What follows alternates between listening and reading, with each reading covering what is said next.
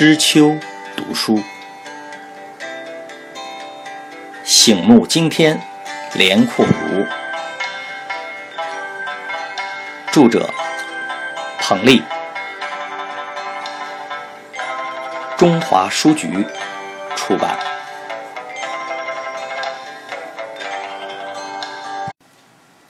引子：一拍醒目惊天地，游弋书魂。连阔如，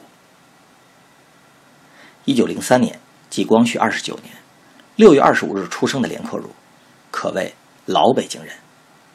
他既是二十世纪中国曲艺史上颇有建树的人物，同时也是中国民间艺术孕育出的国宝级人物，还是传统的中华民俗文化的标志性人物。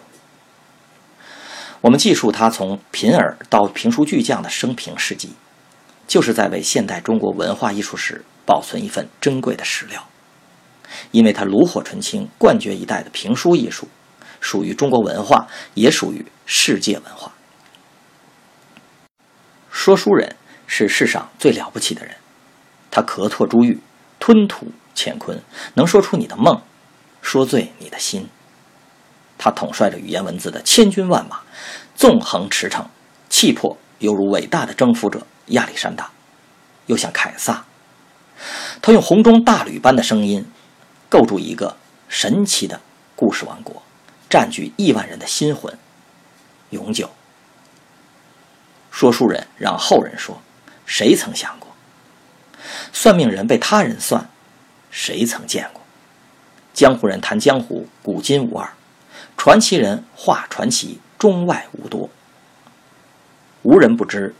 无人知，人皆识者，人不识。此乃世间奇伟归怪之人的命运。一生坎坷，一生磊落，半世辉煌，半世萧索。来的嫌晚，去的恨早，生的凄然，死的落寞。叹一声连阔如，有多少话说？连阔如是一座桥。他以诗人气质和学者风范，通过他雅俗共赏的评书播讲与著述，沟通了江湖艺术与庙堂文化，缩短了农耕社会民间俗文化与工业社会雅文化之间的距离，使传统评书真正登上了主流文化的艺术殿堂。他不仅以江湖艺人的身份潇洒步入大学校园的讲堂、社会科学研究院演讲台，更用他的一杆笔。将乱世的江湖黑幕大白于天下。他还是中国曲艺史上最早懂得利用现代传媒、最早与报刊联姻、最早触电即广播电台的曲艺开拓者与先贤。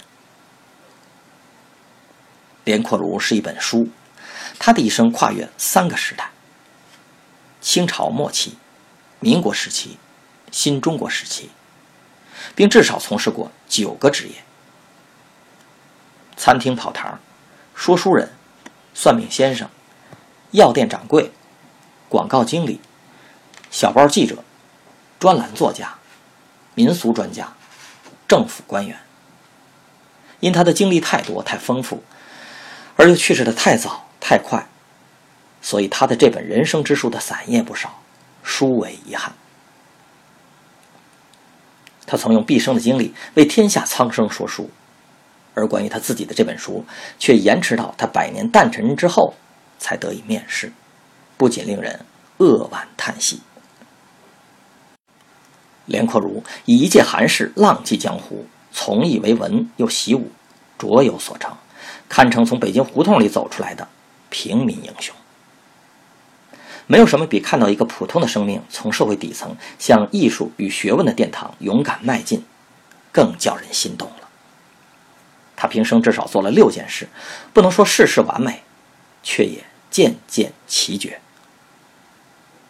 首先，他是一位说书人，《三国》《水浒》等倒背如流，自二十世纪二十年代末到五十年代中后期，声震九州八方，听者无不着迷。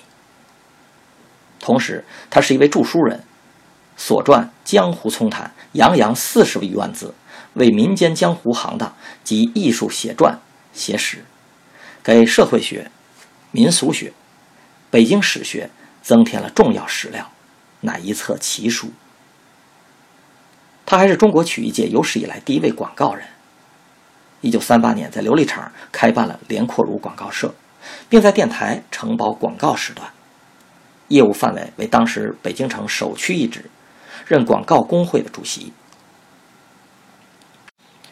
他也曾是一位赫赫有名的占卜先生，研究易经，以乐天居士的名号开算命馆、批八字儿，排在京城八大同行之列。他又是一位武林中人。曾拜京城有名的武侠醉鬼张三为师，常年闻鸡起舞，健体强身。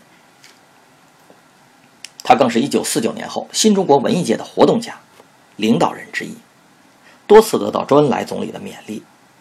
曾任全国政协委员、两届全国文代会代表、全国少数民族委员会委员、全国文联理事、中华全国曲艺改进会副主任。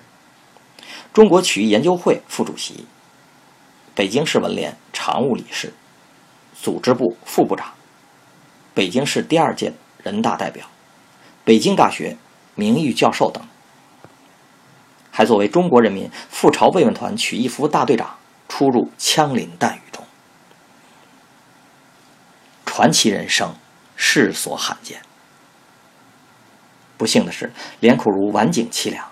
自1957年被错划成右派，直至文革后期病逝，他一直被冤屈、被凌落、被迫害、被折磨。其生前没受到公正对待，死后也未有客观评价，甚至渐渐被人们忘记了。然而，时间是一位秉公无私的评判者，历史是性能良好的过滤器，不该埋没的不会埋没，不该显赫的不会显赫。明年，二零一三年，就将是评书艺术大师连苦如先生诞生一百一十周年纪念年。而去年，二零一一年，从江苏省泰州市传来一个好消息：在这座有凤凰城美誉的城市，正在筹备建设一座现代化的中国评书评话博物馆。该馆将计划建造十位中国评书评话大师的雕像。这其中就有为中国曲艺奉献多多、功心卓著的连阔如先生。精魂不死，书魂不灭。连阔如睡了，留下一方醒目。